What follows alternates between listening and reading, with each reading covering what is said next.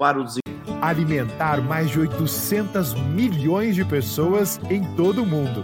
Essa é responsabilidade do agro brasileiro. O produtor rural precisa de suporte, apoio e capacitação. E é aí que entra a importância do distribuidor de insumos agropecuários. Aproximadamente 50% de todos os insumos que chegam ao campo hoje vem através do distribuidor brasileiro. Onde estiver um produtor rural, haverá sempre o suporte de um distribuidor de insumos.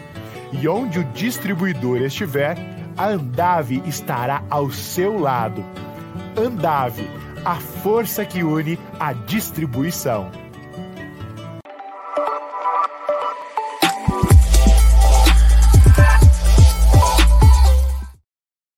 Olá, meus amigos e minhas amigas do site Notícias Agrícolas. Estamos aqui nessa segunda-feira de calor para fazer mais um programa quente do Conexão Campo Cidade. Ao lado dos meus colegas de bancada, nós pretendemos fazer um programa bem aquecido, de muito debate, de muita troca de ideias para que você, internauta, que nos assiste, que nos prestigia, possa é, absorver novos conteúdos, novas informações que possam permitir que você continue seu caminho de um profissional, de um empresário, de um executivo bem-sucedido no agro brasileiro. Nós vamos começar hoje o nosso programa é, falando aqui com o Tejon. Tejon, você estava conversando comigo aqui há pouco sobre alguns novos desafios que o agro precisa perseguir. Quais são esses desafios aí, Tejon? Bom, esse desafio é fruto da inspiração do querido, estimado Roberto Rodrigues. Porque nós estávamos conversando como seria importante se tivéssemos um planejamento estratégico e do agro brasileiro, né? das cadeias produtivas, pelo menos das mais importantes cadeias produtivas. E aí falávamos sobre o RenovaBio.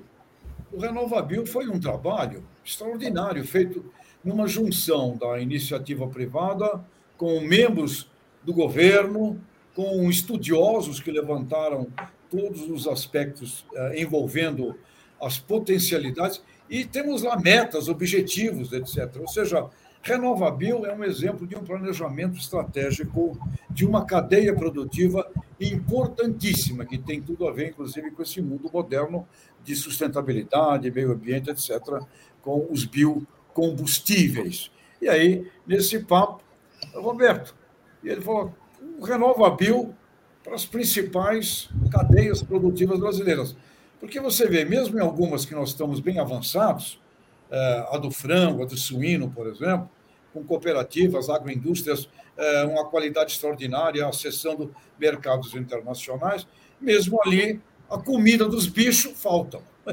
Conclusão: é necessário, sim, um planejamento estratégico, um renovabil das principais cadeias produtivas. Então, a minha provocação hoje aqui é de convocar e convidar o Roberto Rodrigues, que tem a experiência concreta, participou e participa ativamente desse mundo da experiência renovável, o quanto isto, né, eh, Roberto e colegas, eh, isto poderia ser uma verdade para as demais cadeias produtivas brasileiras. Então, eu, a minha colocação é uma provocação hoje aqui para vocês e principalmente para o Roberto Rodrigues.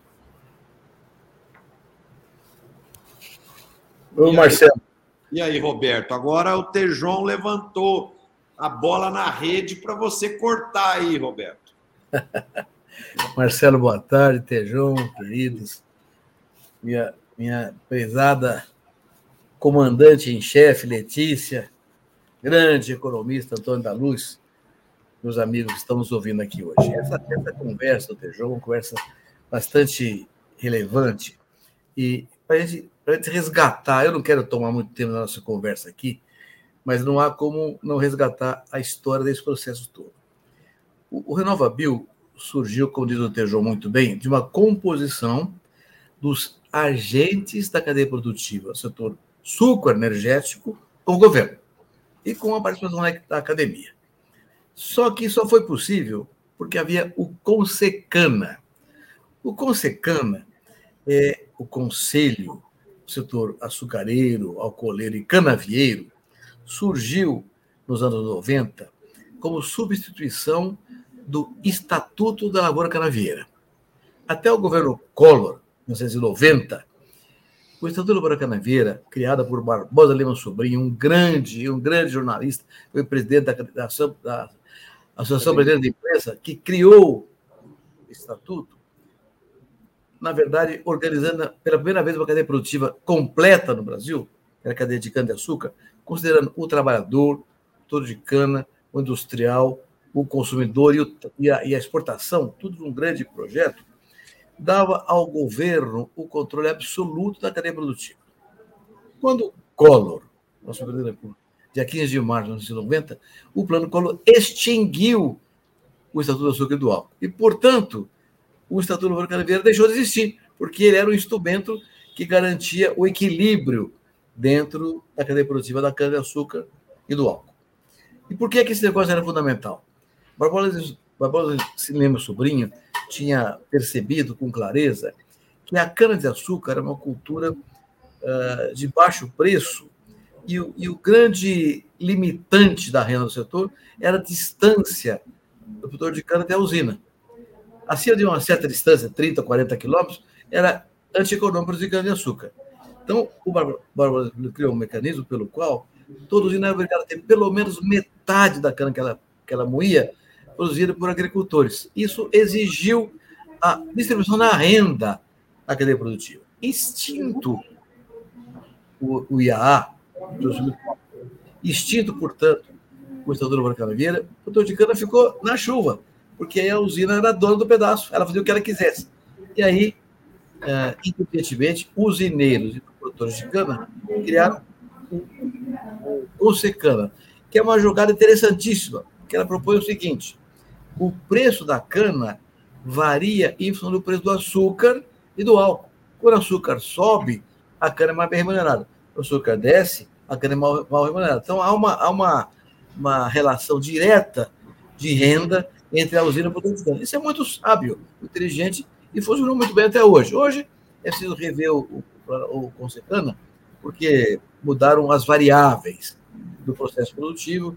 Hoje, os, usina de açúcar faz também eletricidade, produz outros, outros é, produtos agrícolas, como leveduras, etc.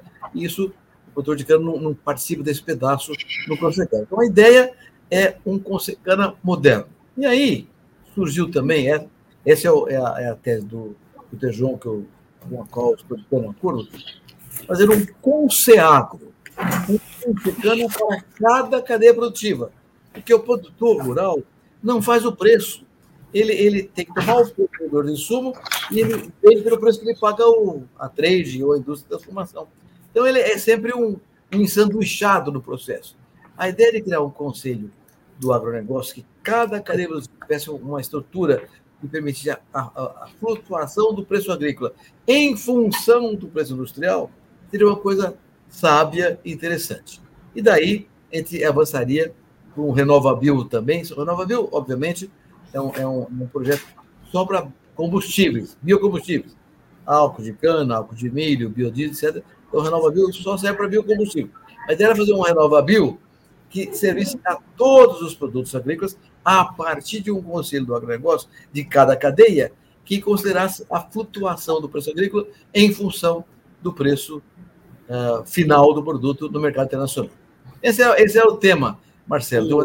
O, o Roberto, a ideia é muito boa, eu acho que ela tem uma lógica muito grande. Agora, tudo que envolve governo, aí tem a palavra é, que as coisas se tornam mais complicadas. Né? Então, por exemplo, eu, eu tenho observado nesse começo de governo atual, é, e parece que eles não descobriram ainda que a eleição já acabou. Né? A eleição já acabou, é, os, os, governantes que ganharam estão aí, e eles têm que começar gerenciar, governar, fazer, trabalhar. E está se perdendo um tempo enorme para pôr culpa no ex, pôr culpa no. Outro dia chamaram o Temer de golpista, uma coisa aí de 8, 10 anos atrás. Quer dizer, então, assim, é, é, eu acho que nós precisamos mudar a mentalidade no Brasil dos governantes. E aqui eu estou falando é de direita, de esquerda, de centro. Está faltando mais competência, sabe, Roberto? As pessoas começar a parar para pensar no melhor para o Brasil, que é isso que você acabou de falar aqui agora, né? trazer novas ideias, implantar coisas novas. Vamos esquecer da eleição um pouquinho, vamos esquecer de direita, de esquerda, de centro, de militar, de não militar. Vamos parar com isso, gente. Tá chato isso. Eu não sei, eu eu estou incomodado com isso. É, mas, a Marcelo, eleição não acaba, Roberto. A eleição mas, não acaba. Não, é mas Marcelo, o tema do Consecana é, e aquilo que o Tejão e eu temos conversado é exatamente isso. Consecana é um acordo entre a indústria e o câmbio. O governo não participa, mas não tem nada a ver com isso.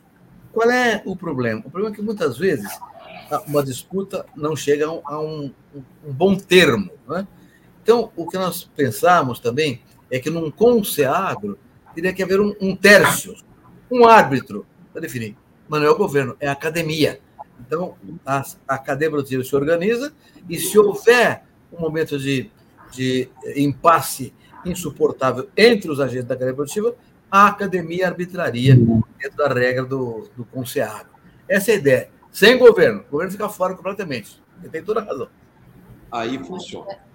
Marcelo, dentro dessa é, dentro desse assunto aí, né, é, essa semana saiu uma, uma reportagem sobre a, a produção de automóveis no Brasil, né? Então, cresceu de 2021 para 2022 aí, mas trazendo o histórico dos últimos 10 anos, a produção ela caiu de 3,4 para 2,87 milhões, então 30%.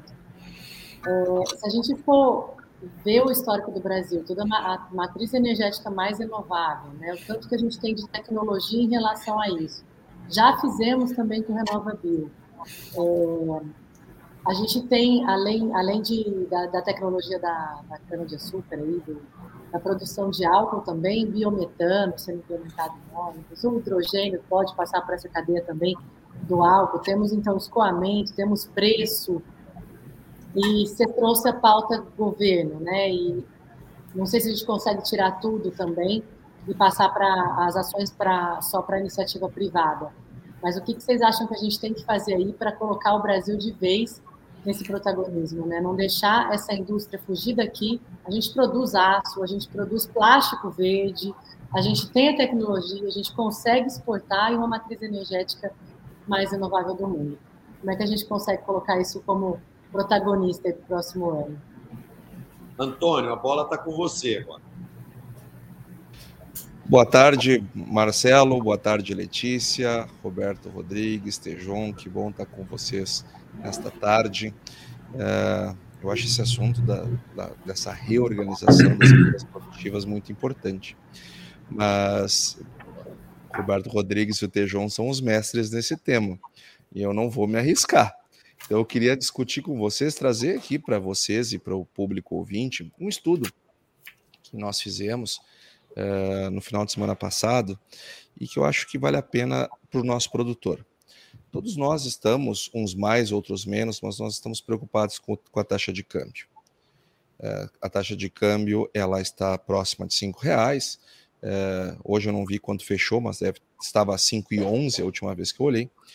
E, e isto preocupa por causa do assunto que nós conversamos lá na semana passada, quando o produtor planta com um câmbio e colhe com outro. Isso é o mais, isso é o mais preocupante de tudo, não é a, a, o tamanho da taxa, mas a volatilidade da taxa.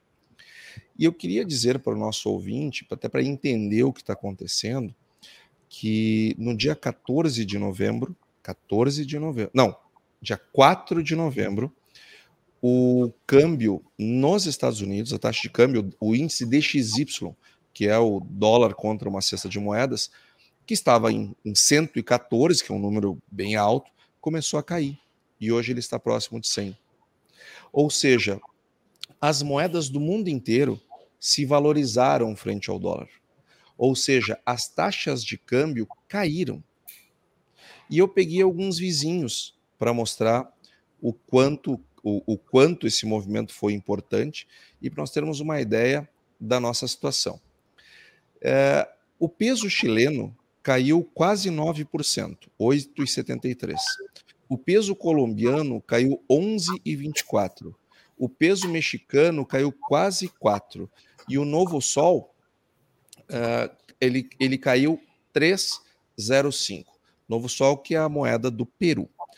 E o real, por incrível que pareça, ele se valorizou. É, aliás, a taxa de câmbio subiu nesse período, quase 1%, porque no dia, no dia 4 de novembro, a nossa moeda estava 5,019.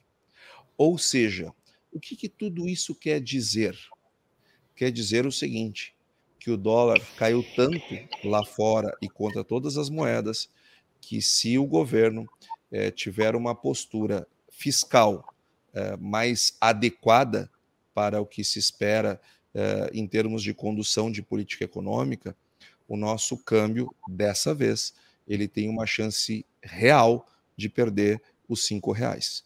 E aí, bom, pelo que nós vimos as quedas das outras moedas, é possível que nós tenhamos uma queda aí entre 5% e 10%. E nós só estamos com câmbio acima de cinco reais porque nós temos ainda muitas incertezas e dúvidas a respeito da, da, da posição e da firmeza fiscal do governo. E aí, Antônio, eu coloco um outro ponto aqui na nossa discussão.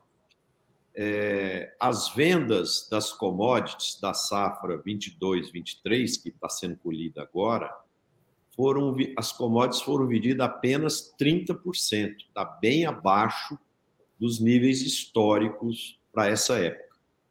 E, e aí, o que, que isso sinaliza? Sinaliza que os empresários rurais podem ter perdido oportunidades interessantes de um mix de preço bem maior e com isso vai poderá ser comprometido a rentabilidade. Não vou dizer que vai entrar no vermelho porque tem tem margem ainda, mas parte de uma riqueza que poderia ser gerada pode ter sido é, desperdiçada. O Marcelo, o Marcelo, esse tema que o Antônio levantou é tão grave. Me lembra, lembra, Antônio, de uma frase do Mário Henrique Simonsen. O Simonsen dizia uma discussão sobre inflação e juro. Ele disse uma frase fantástica, era a seguinte: o juro aleja, o câmbio mata.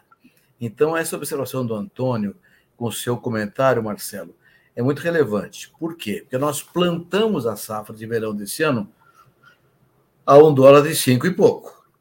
Se nós colhemos essa safra a um dólar abaixo de cinco, é um descasamento entre custo e preço final que vai fazer um estrago violento. Então, eh, nesse momento, nós eh, torcemos para que esse tema que o Antônio colocou tão bem não aconteça. Pelo menos antes de julho, agosto, quando a gente tiver colhido a safra e comercializado da safra. E aí pode cair à vontade, porque nós vamos comprar insumo mais barato. Aí é bom, né? Aí é bom. Aí é bom. Aí é bom. É, para safra, para safra nova, né, Roberto e Antônio e demais colegas, é, essa é uma notícia boa, porque pode é, abaixar ainda mais o custo dos fertilizantes, dos defensivos, e a gente tem uma safra 23, 24 com custo é, bem mais interessante. Agora. O câmbio alto, né, Marcelo, é uma ilusão. É, o problema o que... não é, não se soluciona com o câmbio alto ou baixo, o problema é a volatilidade. Agora, você falou um negócio muito importante que eu quero trazer aqui uma lembrança.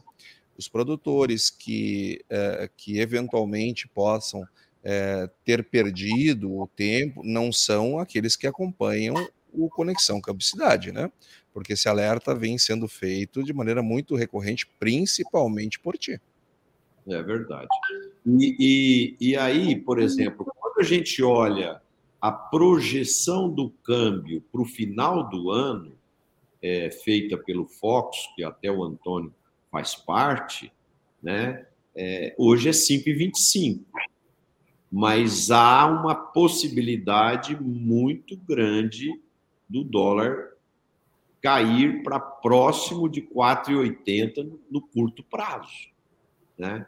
Então, aí, o, o, o agricultor, o empresário que nos assiste, é, tem que saber manipular e manejar bem a sua estratégia para fazer com que essas oscilações é, não sejam tão danosas, tão assassinas é, com o negócio como elas têm potencial de ser.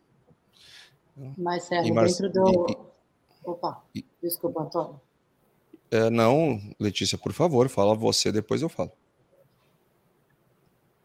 Não, pode continuar aí, depois eu, eu vou trocar aqui. Bom, eu, eu, só iria fazer um rápido complemento, é, embora depois os cortes eles saem, né? E as pessoas que não veem todo o raciocínio muitas vezes não, não entendem todo, todo o processo. Mas vamos lá. O que eu quero dizer não é que o câmbio vai cair de cinco reais. Não é isso que eu estou dizendo. Porque a pessoa que sabe o que vai acontecer com o dólar não conta, porque é a pessoa mais rica do mundo, né? Porque é, tem um grau de incerteza imenso. O que eu quero dizer é o seguinte: que a última vez que nós estivemos próximos de cinco reais, que foi no dia 4 de novembro, o dólar estava muito valorizado contra todas as moedas. E se ele estivesse nos patamares que ele está hoje, que nós medimos pelo DXY, hoje nós estaríamos com um câmbio seguramente abaixo de cinco reais e significativamente abaixo de cinco reais, na casa dos 4,70, 4,80.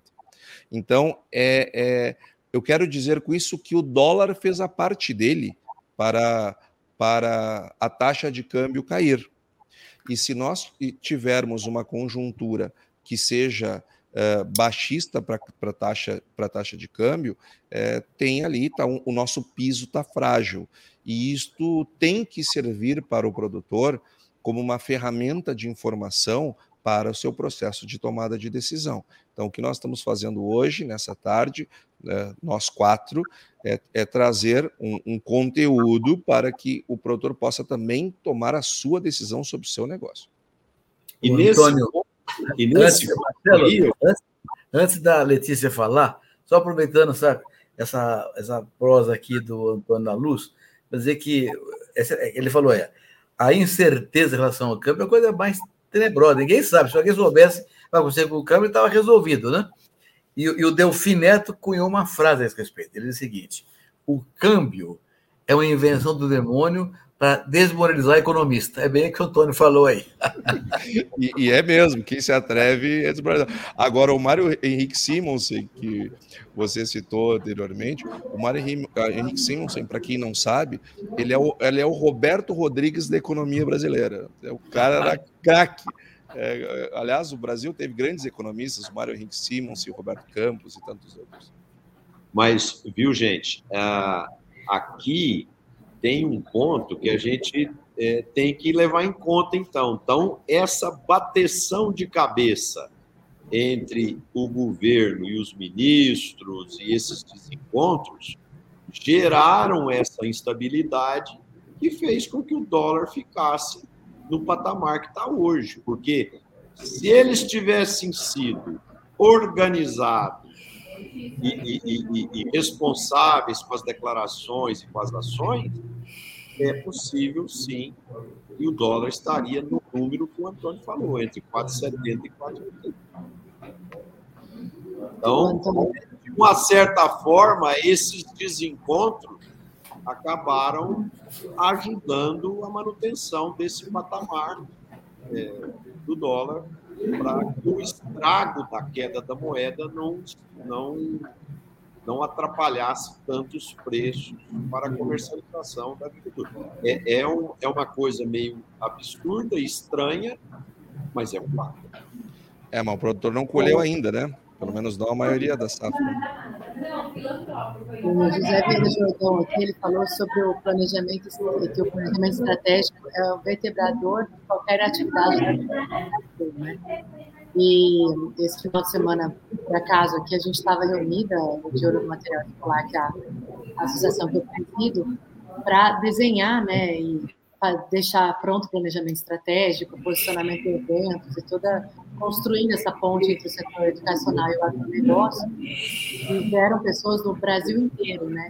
Então, a importância da gente realmente fazer um planejamento estratégico, planejar o nosso ano, nos proteger frente ao câmbio, e voltando nessa, nessa parte, Antônio, vi uma, o seu podcast, né, que eu, eu assisto, ouço assiduamente, e você comentou um pouquinho sobre a decisão do, do ministro Fernando Haddad de que ele pretende instituir essa moeda comum para liquidação entre os bancos Argentina e, e Brasil, né? E, e aí eu queria que você contasse. A Argentina, a gente sabe que indo para lá é mais fácil você levar dinheiro né, em, em mãos e trocar porque o câmbio é real. É, Na Caixa de Florida. É, você tem que fazer. Se você fizer um mercado paralelo, né, você recebe muito mais. E, então, a proposta do Banco Central nossa é aportar parte das, das nossas reservas para lastrear saldos dessa nova moeda ao sul da Argentina. Eu queria que você explicasse por que, que a Argentina não tem né, esse, esse dólar para trocar, já que a gente está de câmbio, que eu achei super interessante. E o que, que uma taxação dessa, dessa exportação no agro pode trazer para um país? Joia, Letícia, obrigado pela pergunta. É, eu, eu, resolvi falar isso no podcast porque, enfim, tá, tudo está polarizado, né? Tá tudo, tudo é, virou polarização política e às vezes a gente perde um pouco a capacidade de olhar as coisas como elas são de fato. É, muitas pessoas confundiram uma proposta de ter uma moeda comum com uma, com uma moeda única. Qual é a diferença entre as coisas? Uma moeda única acaba o real acaba o peso e passa a circular uma única moeda, como é o euro. O euro, os países da União Europeia aboliram suas moedas e passaram a utilizar somente o euro como meio de troca, como reserva de valor, enfim. Já uma moeda comum, você continua com a sua moeda, o, o outro país continua com a dele, mas nós usamos uma terceira moeda para fazer negociações fazer transações, nem a minha nem a sua, uma terceira. Quem é que faz esse papel na economia global? O dólar. Então, poxa, para que fazer uma moeda comum se nós já temos o dólar para fazer as transações? Se, se, se, as relações de todo mundo com todo mundo é feita com o dólar, para que, que nós vamos inventar uma terceira moeda? Aí entra o motivo. Porque a Argentina não tem dólar. A Argentina não tem dólares. E por que, que a Argentina não tem dólares? Porque para se ter dólares numa economia, e não é aquele que a gente troca na Caixa de Florida para pagar mais barato lá as compras lá é, que a gente faz na Argentina. Não é isso, para comprar vinho mais barato ou para comer. É, nós estamos falando de dólar. Isso vem através de uma coisa que se chama balanço de pagamentos. Essa balança de pagamentos tem o balanço de pagamentos tem várias balanças. Uma delas é bem conhecida, a balança comercial, tudo que a gente exporta, tudo que a gente importa. Outra é a balança de serviços, tudo que a gente exporta de serviços, tudo que a gente importa de serviços. Outra é a balança financeira, onde tem a conta capital, que tem todos os investimentos estrangeiros diretos e todos os investimentos estrangeiros em carteira. Quando é, os principais é, entradas de dinheiro é na balança comercial e na conta capital. Na conta capital, os argentinos deram vários defaults da dívida, deram calote da dívida. Além de dar calote, eles chamavam as pessoas que, têm, que são credores da dívida argentina de abutres. Bom, quem é que investe num país assim? Quem é que leva dólares para um país que te trata como abutre? A outra forma é via exportações, mas eles tributam as, as, as, as exportações do agro. Lá eles têm as retenções. Conclusão: exporta menos entra menos dólar. Aí quer importar, não tem dólares. Então, por que, que isso é importante nós entendermos? Se quer fazer uma moeda comum, porque tem muitas empresas brasileiras, sobretudo indústrias, que estão deixando de vender para a Argentina porque a Argentina não tem dólar. Então, se quer fazer uma gambiarra para tentar ajustar um problema interno deles. Acontece que o correto não, não é fazer isso, é fazer as coisas como elas, têm que fazer, como elas devem ser feitas. pagar os títulos direitinho, ter um ambiente macroeconômico estável, ter um ambiente pró-negócio e, sobretudo, não tributar a exportação, que isso é um completo disparate. Então, assim que a Argentina ficou sem dólares, tendo uma má política econômica e tributando exportações do agro. Ô, Antônio, eu, eu entendo que o, o governo atual é, ele não está olhando é, com razoabilidade as prioridades. Quando você tem que é, impulsionar sua economia, é, o que, que você tem que fazer? Você tem que conversar com os, com os atores mais relevantes da, da economia.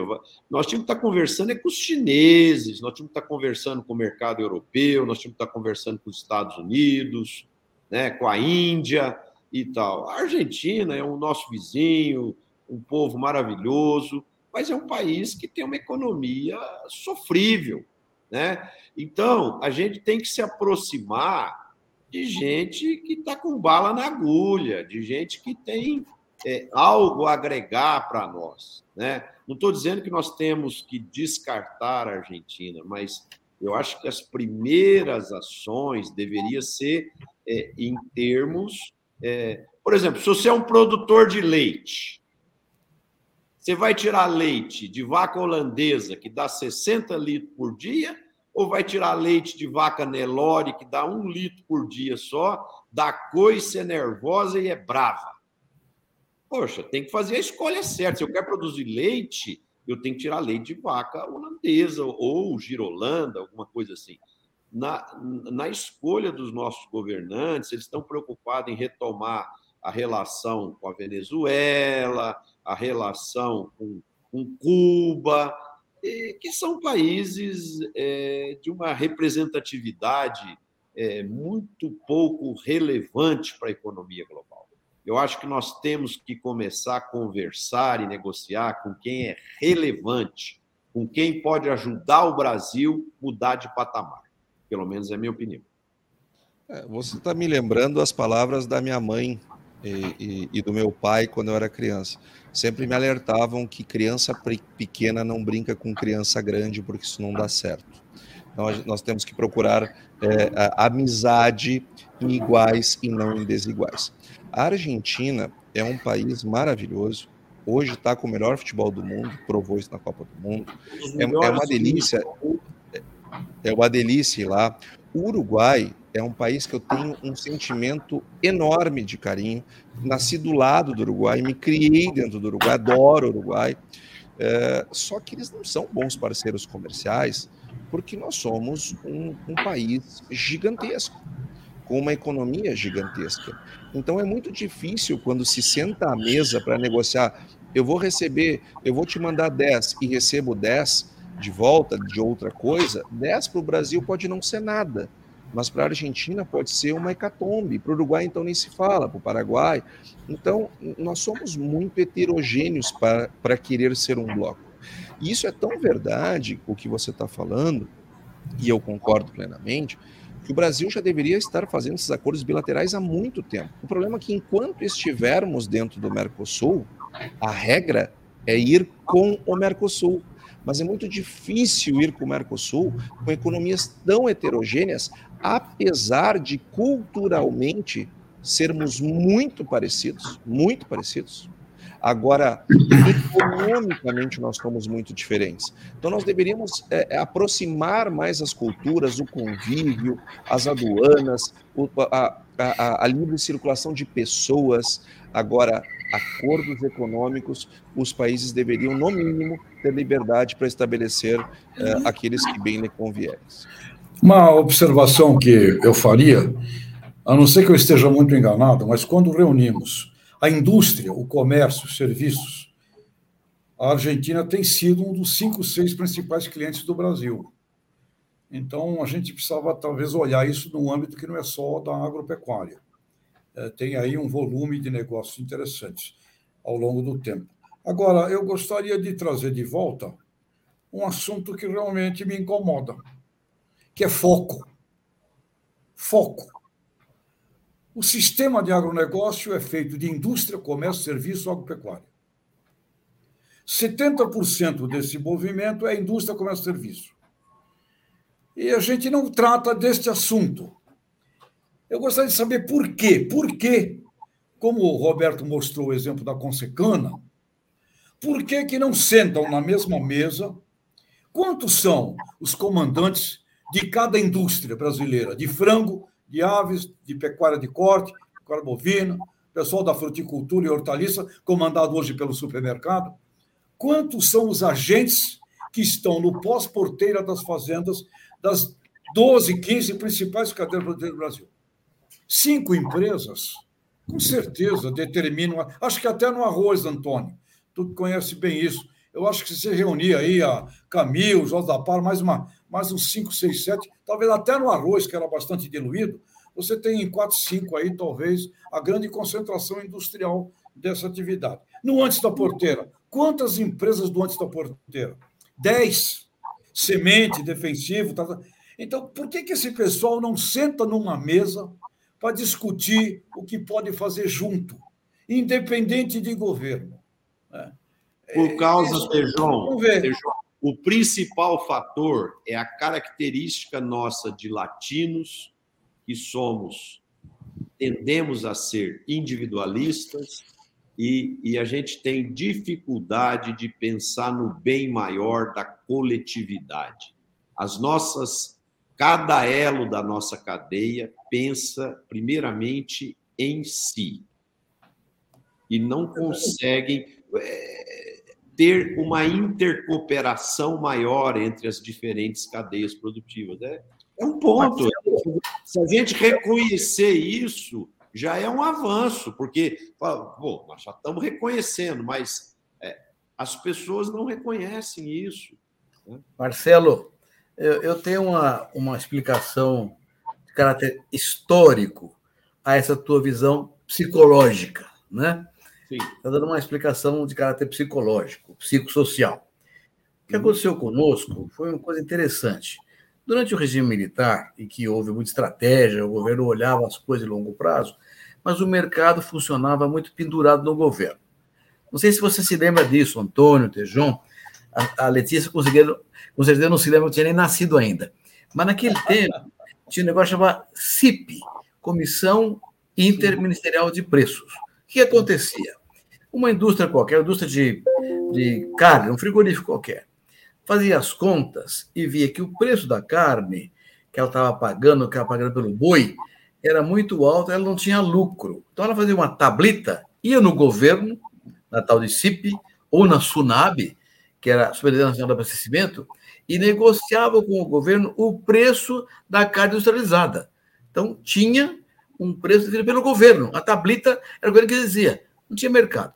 Aí o supermercado que vendia a carne industrializada olhava o preço que ela estava pagando para o frigorífico e o preço que estava vendendo no mercado e falava, bom, assim eu não vou ter lucro. Ia no governo e negociava com o governo a sua margem no supermercado. Uhum. o produtor rural fazia o boi, fala, bom, mas peraí, o preço que a, que, a, que a soja chegou, que o milho chegou e que o pasto chegou, o meu boi está muito barato, eu não vou ganhar dinheiro com o boi. E no governo negociava o preço do boi. Ou seja, a tua linha, Marcelo, cada elo da cadeia produtiva negociava a sua margem com o governo. Uhum. O governo. Então não havia mercado, o mercado não, fluía.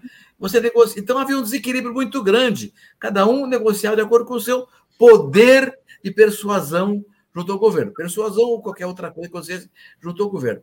Isso não trouxe ao, ao nosso, à nossa economia a visão de fluxo de caixa em cadeia produtiva. Ficamos pendurados nesse processo de negociar com o governo a sua margem. Isso não é mercado obviamente, essa coisa não funciona. Aí entra o tema cultural que você citou, as coisas se complicam, por quê?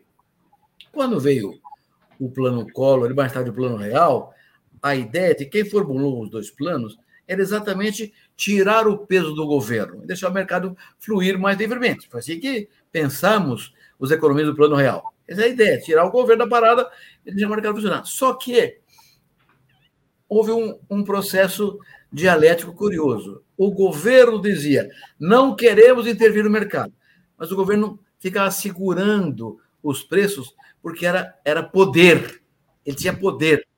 E o setor privado fala, não quero mais o governo, mas ia mamar na tela do governo para ter um pouquinho mais de margem. Ou seja, nós, todo mundo, o governo, o setor privado, fez um discurso liberal, mas a prática não era. Um deveria o seu pedaço. Isso, felizmente, está acabando agora, está acabando agora, mas ainda não existe esse conceito de cadeia produtiva. Então, é, o que tem que fazer é o mercado funcionar de verdade mesmo. E aí é tal lei da oferta da procura que é irrevogável. Essa é a lei da gravidade, são as únicas leis que ninguém pode revogar. Mas eu quero voltar um pouquinho ao câmbio, tão importante para todos nós. Olha, eu virei ministro em janeiro de 2003.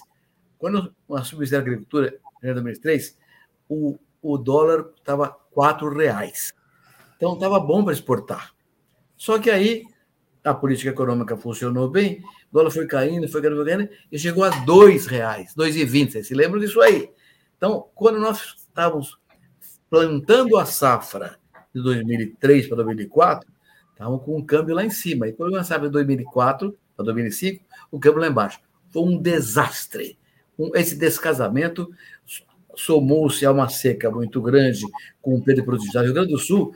Antônio, eu fui ver, ninguém me falou, eu fui no Rio Grande do Sul ver soja, cara, produziu cinco sacos por hectare, não pagava colheita. Um desastre. Mato Grosso faliu o posto de gasolina, colégio, farmácia, porque o produtor rural quebrou, não pagava nada que ele devia. Então foi um, um desastre em que a cadeia produtiva sofreu muito. Esse conceito, portanto, de cadeia produtiva que o Tejon e eu temos conversado bastante, então, de um conselho, o conselho para cada produto, é uma forma de equilibrar a cadeia produtiva sem governo, mas tem que haver uma espécie de arbitragem para que o, mais forte, que é sempre a indústria, não leve vantagem sobre o mais fraco que a pessoa. Você mesmo, Tejão, falou uma coisa relevante. Antes da porteira, tem 10 empresas. Adubo, defensivo, 10, 12 empresas. Depois da porteira, tem 10 empresas, trade, etc. Ou seja, antes da porteira, está concentrado o poder econômico. Nós, da agricultura, não. Nós somos milhares de produtores rurais dispersos e sem uma articulação, uma coisa difusa. De modo que é por essa razão que nós, produtores rurais, somos tomadores de preço, antes e depois da porteira. É Só opinião muito forte é que permitiria uma vantagem nesse processo todo aí. É verdade, e precisa de união do setor. É, é bem disperso, não é, Roberto? Ah, no Brasil vai 5 milhões e meio, no mundo 600 milhões. É, é, é espalhado. E o fator pós-porteiro e antes são. Uh, eu teve uma vez com o pessoal do Greenpeace, sete anos atrás, ele falou: olha, nós olhamos 500 empresas.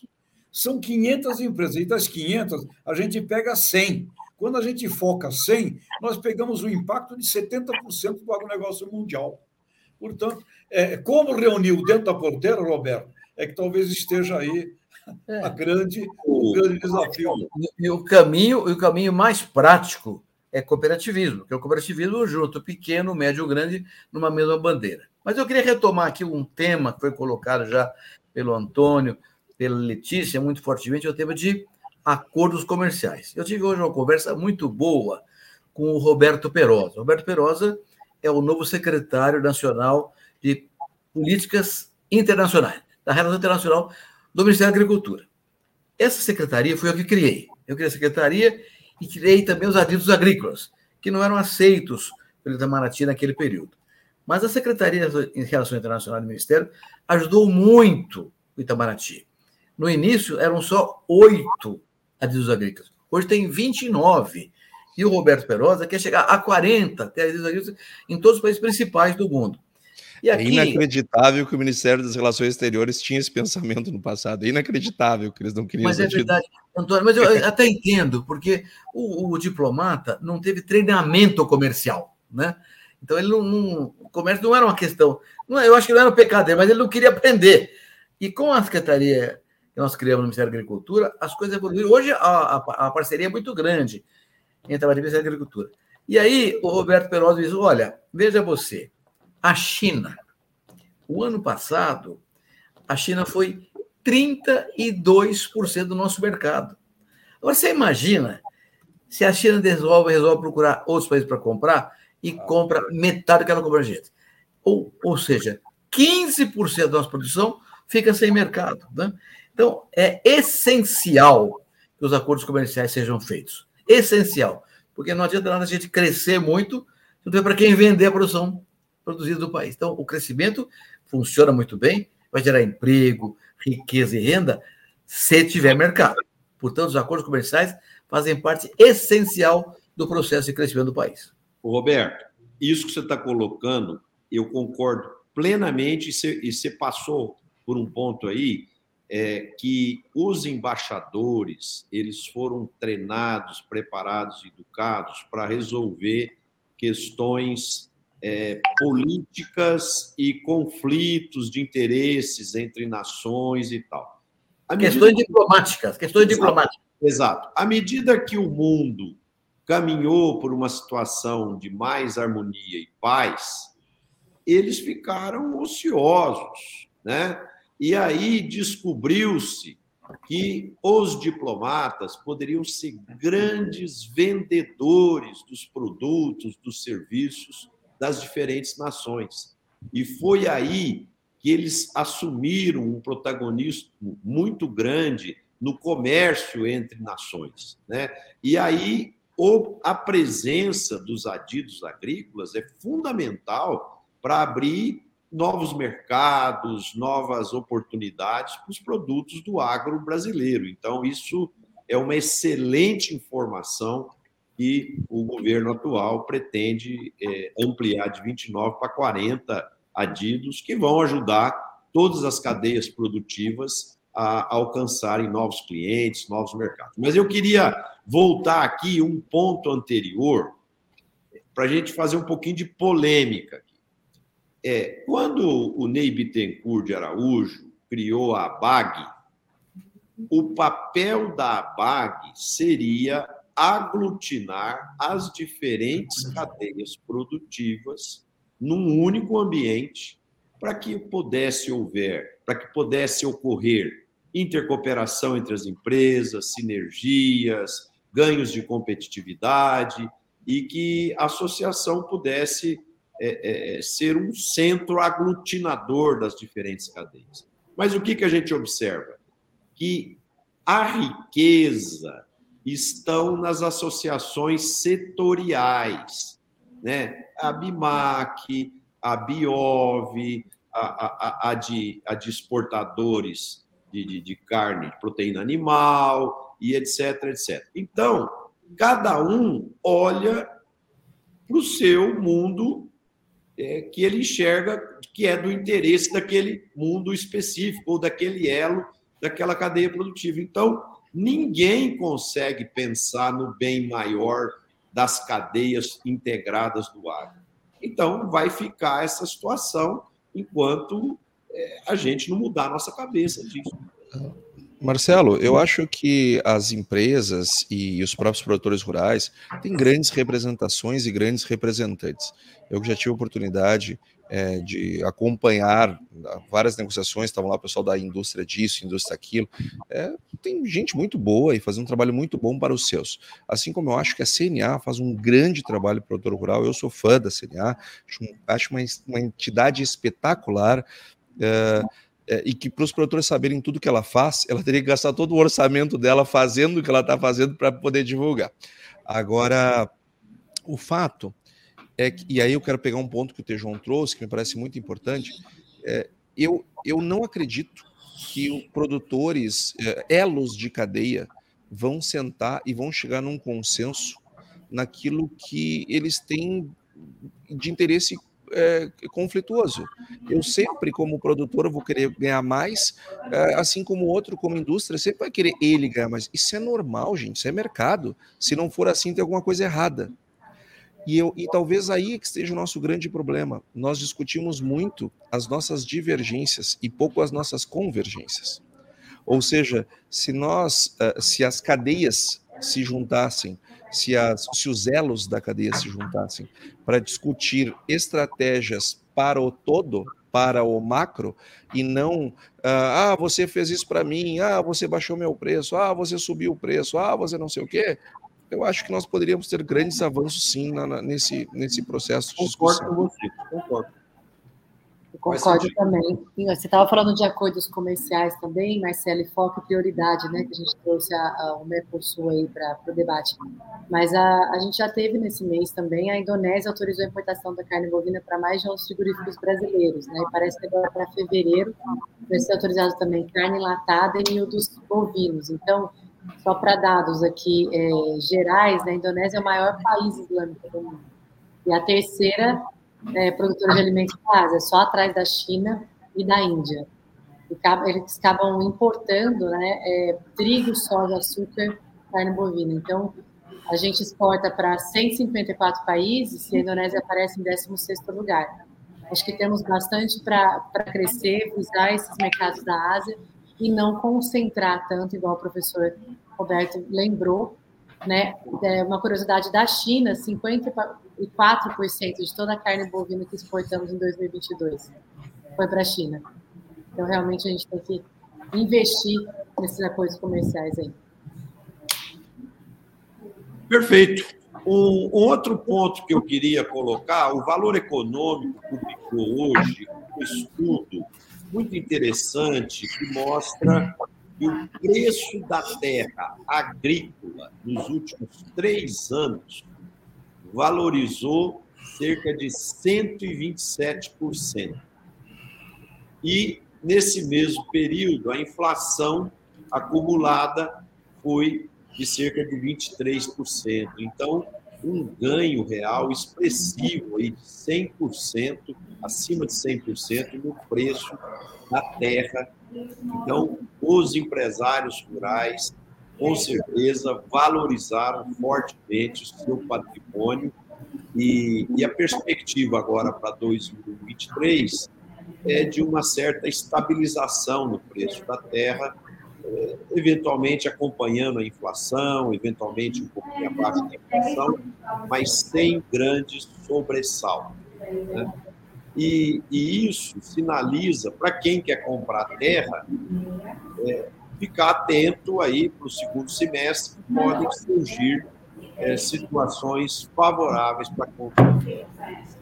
E o segmento está super valorizado, está, e, e com isso as taxas de retorno em cima do capital investido se tornam mais longas, né, devido a esse super valor que a terra obteve nos últimos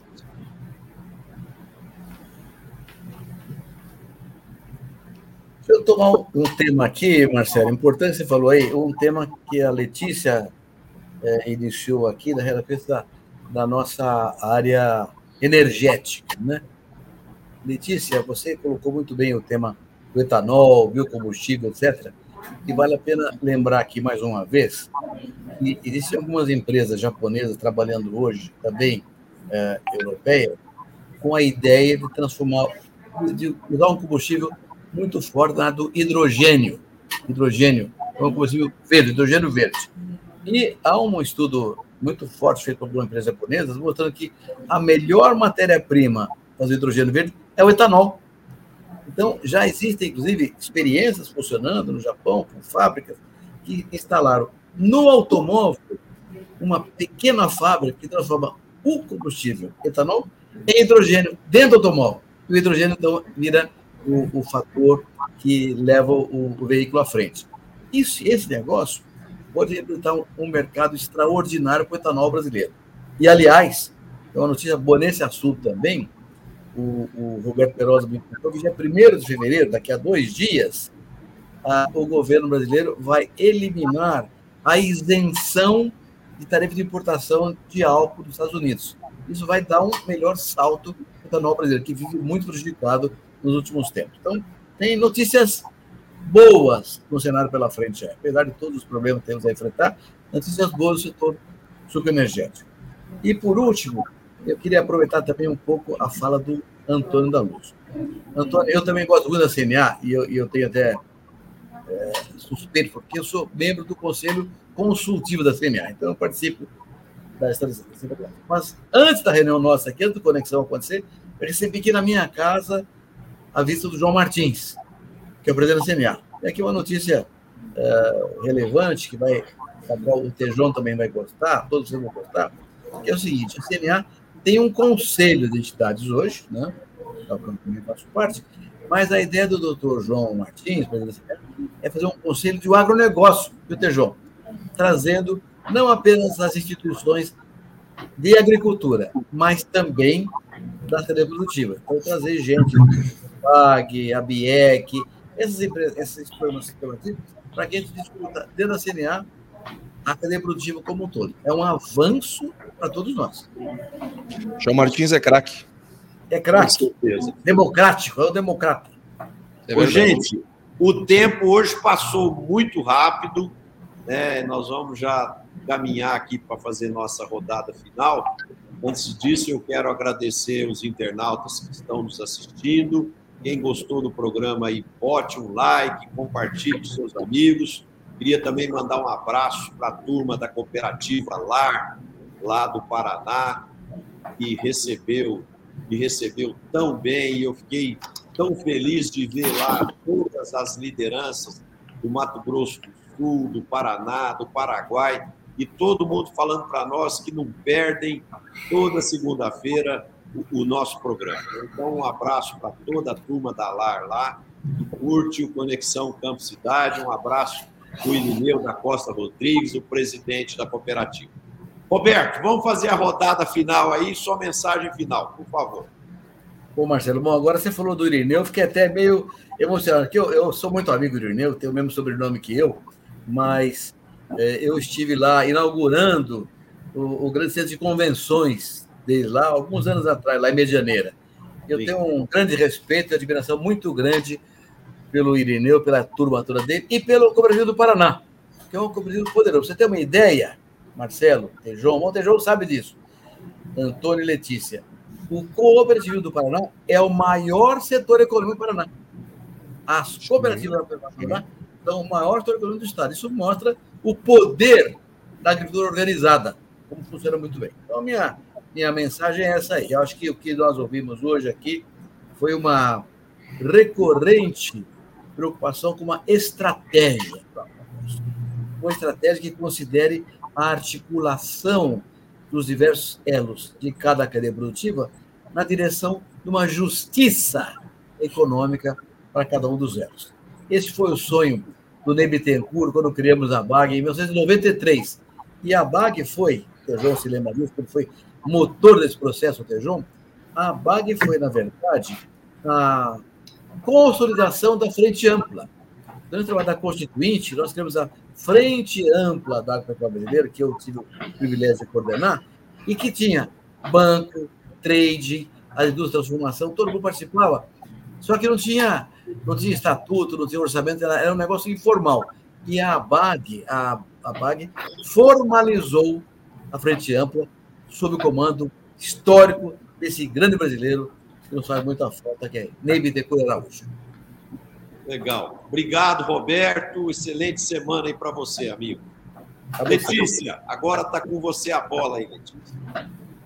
Uma responsabilidade, né? Fazer essa finalização depois do professor Roberto. Mas é ótimas discussões hoje de focos, prioridade, tanto na área é, interna, né, nossa de planejamento estratégico como pessoa física, jurídica, no governo, né, mais foco, mais acordos comerciais e mais prioridades colocadas no começo aí, o produtor em geral ficar atento aí ao câmbio e tudo que a gente está fazendo. E, e, voltando só naquela, na, na, história do hidrogênio, né, de acordo com uma, um estudo alemão que saiu há uma semana atrás, o Brasil vai ser o maior exportador de hidrogênio verde global, podendo alcançar a receita anual de 150 bilhões a partir de 2050. Então, vamos aproveitar essas oportunidades de um país que reúne as condições ideais para produzir isso em escala, né, de essa escala de energias renováveis com custo marginal mais baixo e um potencial é, de produção muito além que o mercado é, interno pode absorver. Então, um abraço a todos e boa ótima semana. Obrigado, Letícia. Excelente semana aí para você. Tejon, a bola está com você agora, meu amigo. Muito bom, amigos. A notícia que o Roberto traz é espetacular. E tomara que o doutor João reúna CNI, CNT, CNC, CNS, CN Financeira, CNCOP, porque é o único caminho da gente prosperar. E que as federações dos estados façam a mesmíssima coisa. Coordenação da cadeia produtiva é um tema velho e está na hora da gente realizar e começar a fazer. E com relação ao mundo da crise do, do dólar, do preço das commodities, eu quero deixar aqui uma mensagem eh, que não é de economista, mas é do Sunji Nishimura, fundador da Jato, com quem eu trabalhei, 79, para variar, a crise sempre teve, e ele falou assim: Tejão, quando tudo vai bem, prepara para ir mal. Quando tudo está mal, aí você cresce. 79, tremenda crise de máquinas agrícolas e a Jato lançava a primeira colheitadeira de café do mundo. Tá bom? Prepara para ir mal. Tá mal? Se você preparou, você vai bem. Então, eu acho que é o ciclo, coisa que o Antônio insistentemente tem colocado aqui para nós, o Marcelo, a Letícia e o grande, maravilhoso Roberto. Grande abraço, pessoal. Valeu, Tejon. Grande semana aí, amigo. Antônio. Bom, você. resta muito, resta muito pouco que dizer depois desse trio maravilhoso. Eu, eu quero só desejar a todos uma excelente semana, é, uma, uma, iluminada semana. Eu quero desejar que no Rio Grande do Sul chova em todas as regiões, porque está, é, infelizmente, está fazendo falta. E, e, quero concluir do jeito que começamos. É, nós temos um monte de concorrente lá fora.